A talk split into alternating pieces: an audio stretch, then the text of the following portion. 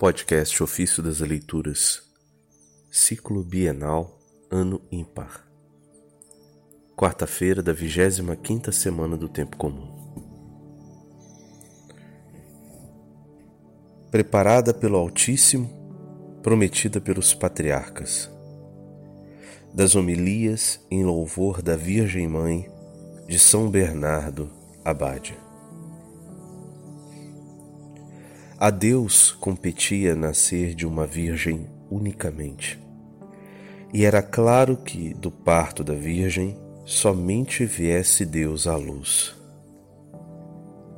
Por este motivo, o Criador dos homens, para se fazer homem nascido do ser humano, devia dentre todas escolher, ou melhor, criar para si a mãe tal como sabia convir a si e ser-lhe agradável em tudo. Quis então que fosse uma virgem. Da Imaculada nascendo o Imaculado, aquele que purificaria as máculas de todos. Ele a quis também humilde donde provisse o manso e humilde de coração, que iria mostrar a todos o necessário e salubérrimo exemplo destas virtudes.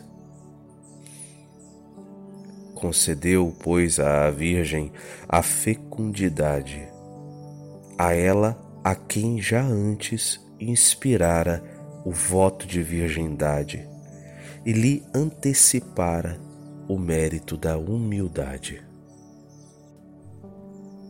A não ser assim, como poderia o anjo dizê-la cheia de graça, se algo, por mínimo que fosse, faltasse à graça?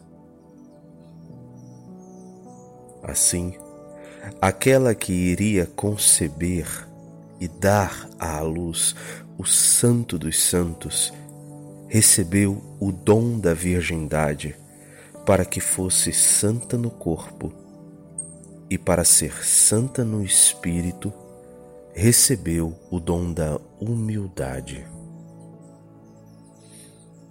Esta Virgem régia, ornada com as joias das virtudes, refulgente pela dupla majestade da alma e do corpo, por sua beleza e formosura, conhecida nos céus, atraiu sobre si o olhar dos anjos. Até atraiu sobre si a atenção do Rei, que a desejou e arrebatou das alturas até si o mensageiro celeste o anjo foi enviado à Virgem, virgem na alma, virgem na carne, virgem pelo propósito, virgem, enfim, tal como a descreve o apóstolo, santa de espírito e de corpo. Não pouco antes, nem por acaso encontrada, mas eleita desde o princípio dos séculos, conhecida pelo Altíssimo e preparada para Ele, guardada pelos anjos, prefigurada pelos patriarcas, prometida pelos profetas.